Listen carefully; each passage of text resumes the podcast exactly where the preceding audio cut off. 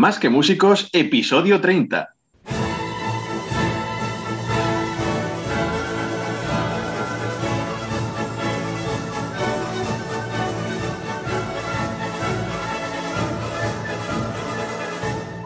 Bienvenidos una semana más a Más que Músicos, el podcast en el que hablamos de todo lo que un músico tiene que saber, pero que nos enseñan los conservatorios.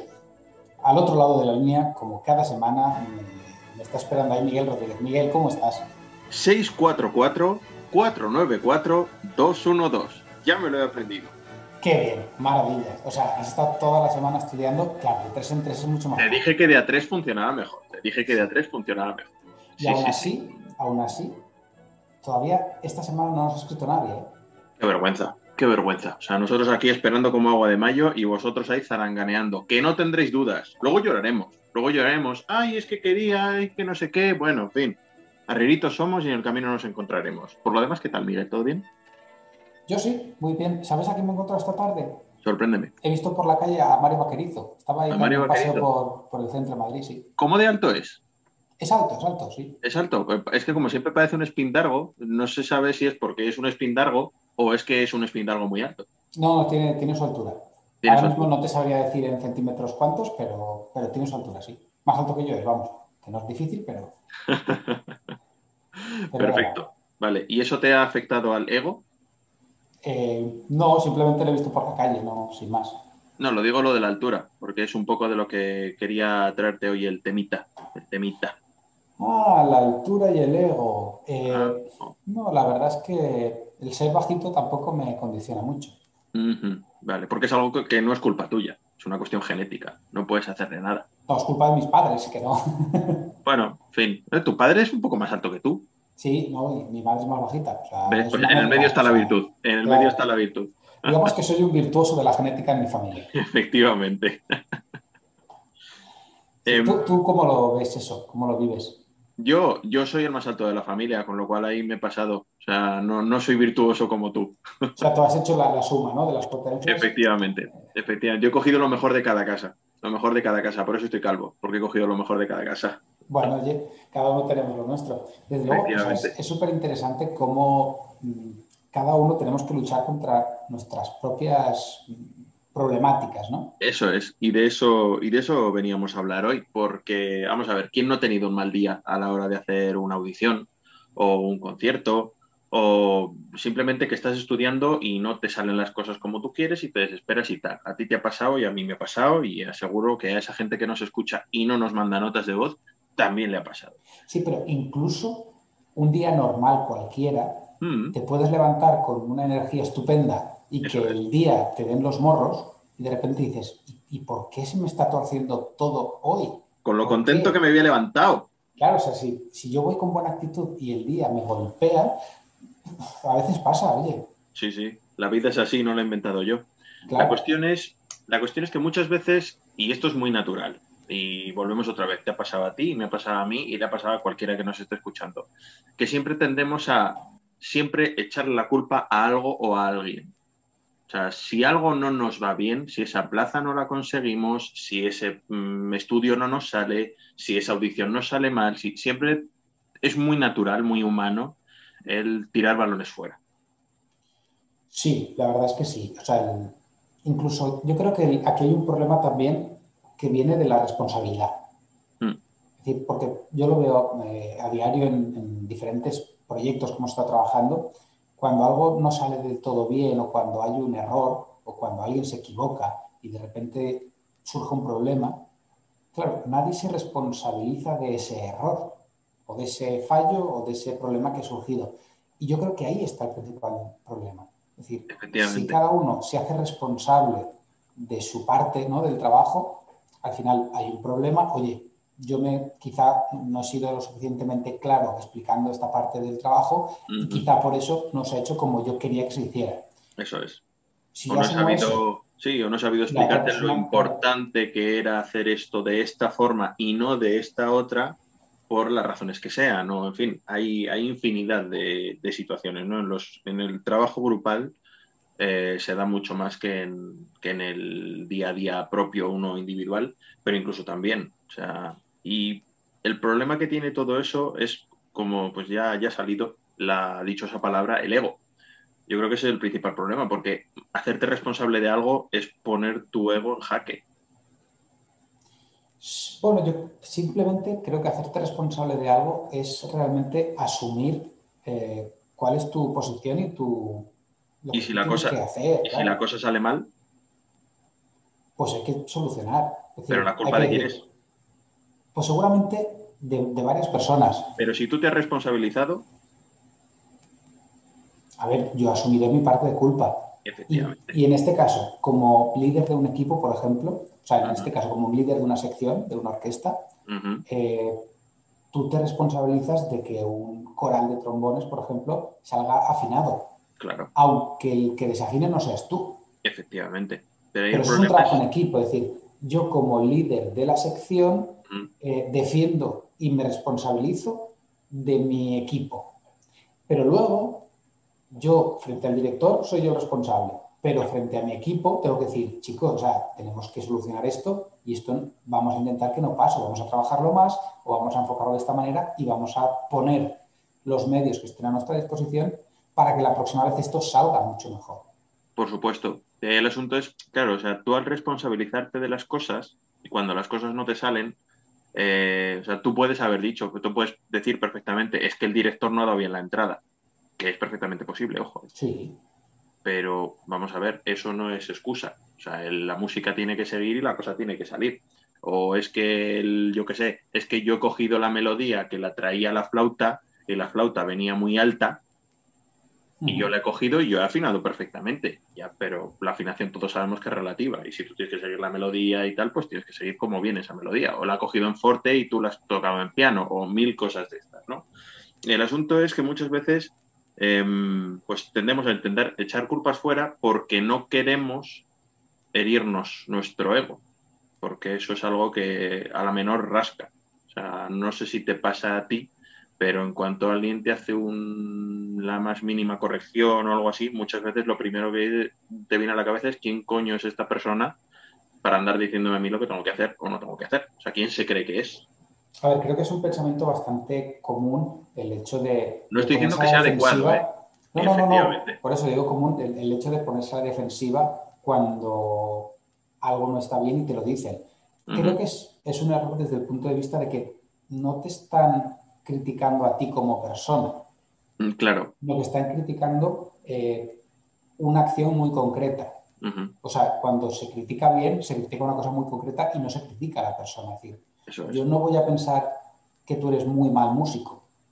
Por norma general, digo, este pasaje no está no No está. O este solo, pues no le ha salido bien. Hoy. A lo mejor el ensayo de ayer estaba estupendo y hoy he tenido un mal día y ha fallado tres notas y, se ha ido la música en ese momento a tomar por saco. Sí. Puede pasar. Entonces, muchas veces lo que se critica son cosas concretas y puntuales. No se te critica a ti como artista, a ti como persona.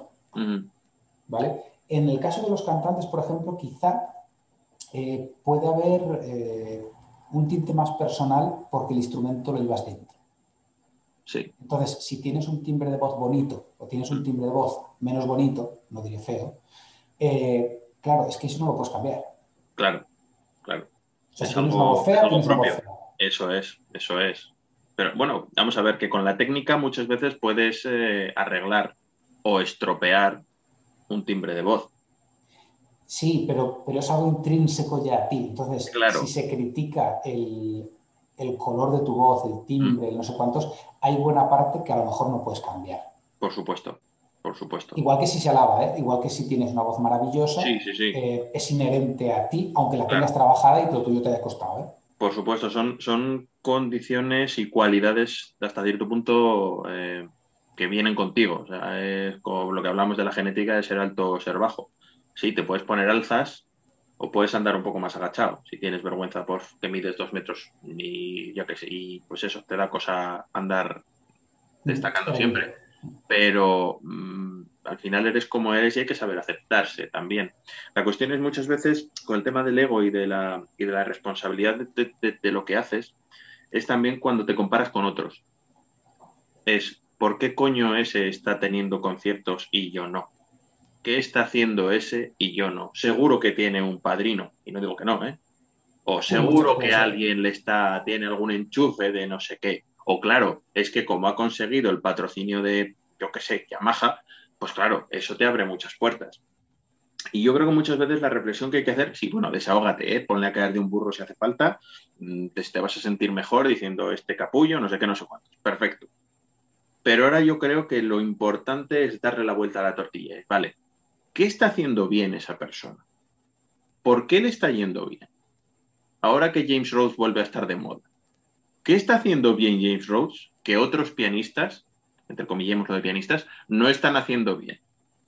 Yo creo que es importante incluso en esos casos que nos, eh, que nos molesta o que ves objetivamente que un artista es peor de lo que tú haces las cosas o, es peor músico o algo así, incluso en esos casos, si esa persona le está yendo bien, es muy interesante intentar hacer una reflexión, dejar un poquito el ego aparte y el soy mejor artista y estas cosas y reflexionar un poquito de por qué le va mejor a esa persona o por qué está consiguiendo esas cosas que tú quieres conseguir. O incluso, eso que está consiguiendo esa persona lo quiero conseguir yo. Y, yo te voy a hacer otra pregunta respecto de eso. ¿y lo que está haciendo esa persona, estoy dispuesto yo a hacerlo para conseguirlo? Esa, es la siguiente reflexión. Llega un momento que cuando te pones a estudiar realmente lo que está haciendo una persona, dices, bueno, más allá de las horas que estudie, más allá de los eventos a los que asista, más allá de los programadores a los que conozca o las fundaciones que visite para conseguir financiación, más allá de todo eso, yo estoy dispuesto a dedicar el tiempo que hace falta en todas esas cosas para conseguir un resultado similar? Porque a lo mejor no, ¿eh? a lo mejor no me compensa. Claro. A lo mejor yo decidí en su momento que no me compensaba mm, tocar todas las semanas en orquesta. O a lo mejor alguien ha decidido que, mira, la vida de solista es maravillosa, pero cuando sales del hotel eh, te vas solo, o sea, cuando sales del concierto, perdón, te vas solo al hotel y mm. cenas una pizza en tu habitación solo con la tele de fondo. Efectivamente. O sea, cuando eres consciente de todo lo que implica el trabajo que para conseguir esos resultados, mm. ya puedes valorar un poco mejor si realmente te compensa o no. Porque no todo es tan bonito como parece. Por supuesto, por supuesto. O incluso ahí, digamos, ya es una cuestión muy, muy propia, ¿no? De valores eh, personales. No, yo es que no estoy dispuesto a pasar por el aro como está dispuesto a pasar fulano para conseguir lo que sea. O yo no voy a hacer ese tipo de concierto. Yo qué sé, a mucho violinista le puede molestar lo que hace Ara Malikian. Y obviamente lo que hace Ara Malikian no es dar un concierto en el que toca el violín haciendo, pues yo qué sé, el capricho de Paganini, no sé cuántos, o las cuatro estaciones de, de Vivaldi. Él lo que hace es un espectáculo con música. Es otro tipo de concierto ¿Quieres triunfar como la Coca-Cola como él? Pues oye, vamos a ver. Tú, si sabes dar espectáculo y dar brincos y yo qué sé, dejarte las melenas que se deja él, pues yo eso es algo que no podría hacer.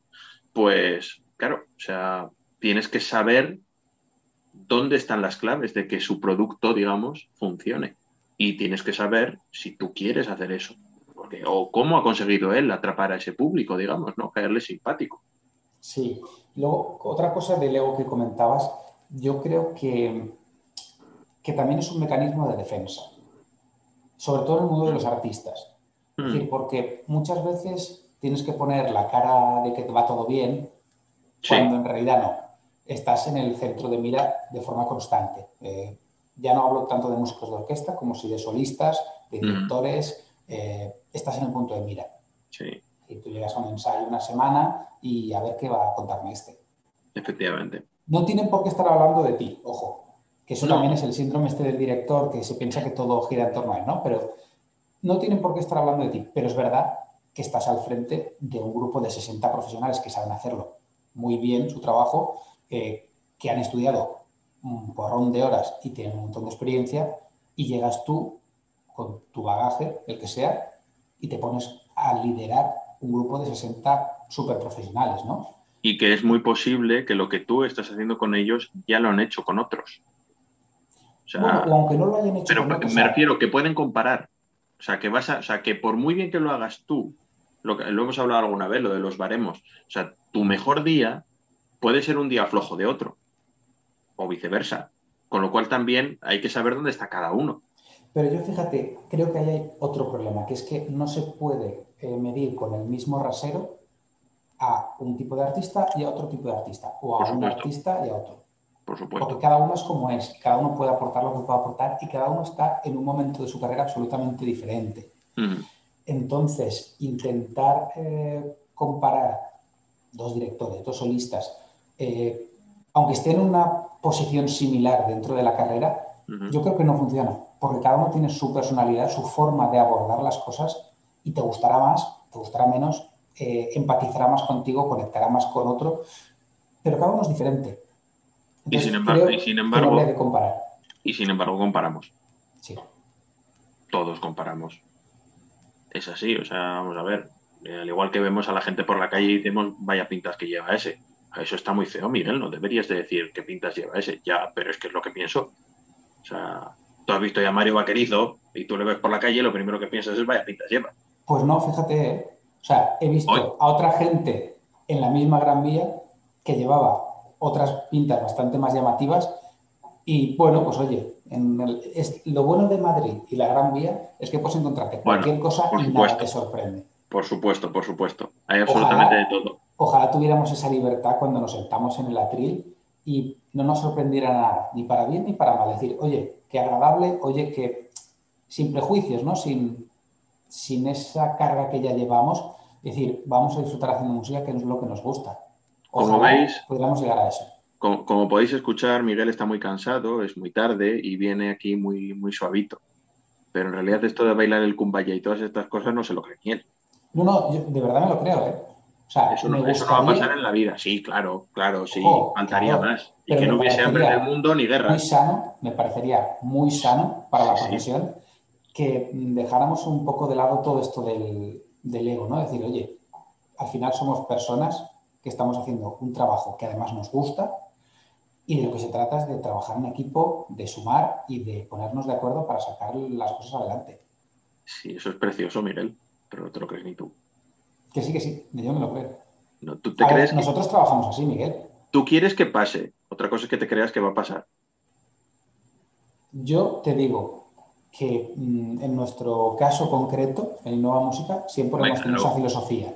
Sí, por y en los proyectos que hemos hecho, sea Barbieri, sea cualquier otro, siempre hemos intentado llevar esa filosofía de mm, no hay egos, o sea, aquí estamos todos en igualdad de condiciones, todos trabajamos por el mismo fin Sí. Creo que eso, aunque sean pequeños grupos, quizá en agrupaciones muy grandes, ¿no? Pero en pequeños colectivos, esa forma de trabajar ayuda mucho a conseguir buenos resultados. Es lo que te iba a decir, que es que son pequeños grupos, es, no te voy a decir que sea fácil de conseguir, pero es más fácil de conseguir. Porque al fin y al cabo, y sobre todo en proyectos pequeños que están empezando y demás, es que no hay otra forma de trabajar. Pues si ya de primeras empiezas con vicios, mal. Que nosotros hemos conseguido transmitir esa forma de trabajar a una orquesta de 70 músicos. Ya, pero porque hablaba Lara, no hablaba yo. Bueno, o sea, quizá hay que encontrar una forma de comunicarse, una forma de expresar lo que, lo que queremos hacer, las pastitas en los descansos, el jamoncito al final de un ensayo. Oye, claro, esas cosas ayudan a generar ese, ese clima. Entonces, bueno, cuando la gente también se junta para tocar porque le apetece, pues también es mucho más fácil. Eso, ayuda, sí. Vamos a ver, al final las, dinámicas laborales acaban, acaban quemando por muchas ganas que tú le pongas a las cosas. Estar todo el rato con la misma gente, haciendo la misma actividad. O sea, por mucho que te guste, habrá algún día lo que, lo que decíamos aquel día que yo bostezaba. Hoy no me apetece. Y hay que hacerlo igualmente. De ahí a la profesionalidad tiene que salir a reducir. Pero ahí también hay que entender que no a todos nos apetece todos los días. Es decir, hoy yo estoy a tope, pero a mi compañero no le apetece. Y no pasa nada porque no le apetezca hoy. Siempre y cuando cumpla. Tengo que animarle a que consiga estar a un nivel aceptable, pero si hoy tiene un día malo porque ha tenido un problema familiar o por lo que sea, yo como compañero tengo que entenderlo. Y eso muchas veces nos lo saltamos por el forro. Claro. vemos que el flautista hoy está alto todo el rato y no entendemos que es que ha venido corriendo porque viene de dejar a su hijo en el médico, porque tiene no sé qué, no sé cuántos, y ha llegado corriendo al ensayo y viene un poco más alterado. O, directamente no lo sabemos. Pero no lo sabemos y no nos planteamos que le pueda haber pasado algo y que hoy esté peor que de normal por alguna causa externa. Porque volvemos otra vez a que es más fácil la crítica. Claro. O sea, es mucho más rápida, es mucho más sencilla. Desde aquí yo apelo a, la comprensión, evidentemente siempre con exigencia ¿eh? a nivel artístico. Creo que la exigencia tiene que estar. eso, no puede bajar nunca. Pero creo que sí tiene que haber más comprensión dentro de la profesión entre nosotros mismos principalmente lo cual es un poco una responsabilidad emocional, volviendo al tema de la responsabilidad. O sea, ser un poco más, mm, digamos... Sí, sí, sí, por supuesto, por supuesto. Pero al final, pues eso, es em, entender un poco a los demás. O sea, responsabilidad y ego son dos palabras que se pueden usar, con, o sea, son polisémicas. Entonces, al fin y al cabo, es dejar un poco de lado nuestro. dejar de mirarnos un poco el ombligo y empezar a mirar un poquito más allá. Sí, totalmente, sobre todo porque tenemos siempre retos comunes que afrontar dentro de un grupo, dentro de un ensemble de cámara, dentro de una orquesta, dentro de un conservatorio también. Los profesores al final lo que buscan o lo que deberían buscar. Buena puntualización. Sí, es de, sacar alumnos que estén bien formados, que, estén, que tengan las habilidades necesarias para desenvolverse dentro del sector. Entonces, bueno, cada uno lo va a aportar desde su perspectiva, pero yo creo que todas ellas pueden sumar. Mm, desde luego, desde luego. Al fin y al cabo, todo esto es para lo que hacemos estos podcasts y tal, es para poder reflexionar sobre distintos temas y al fin y al cabo mejorar de una forma u otra. La pena es que solo reflexionemos tú y yo. Ojalá también los que nos están escuchando reflexionen y nos dejen sus comentarios. Y nos lo cuenten. en una nota de voz, por ejemplo. Efectivamente, que no cuesta nada. Que no cuesta nada. Con que se oiga mínimamente bien, nosotros interpretamos no, no hace falta más. Yo creo que sobre todo eso, porque está bien abrir un debate y, poder escuchar vuestras voces para, para complementarlo y, enriquecerlo, ¿no? porque nosotros tenemos una perspectiva, Miguel tiene la suya, yo tengo la mía, eh, vosotros cada uno tenéis la vuestra mm. y estaría genial poder escucharos. Y que ya son 30 episodios escuchándonos a nosotros solos y estamos aburridos de que hace falta voces nuevas. Bueno, bueno, todo llegará. Por supuesto, por supuesto. Por mi parte nada más. ¿Tú quieres comentar algo más? Pues no, que os esperamos aquí la próxima semana, cada jueves en Más que Músicos. Así que hasta la semana que viene.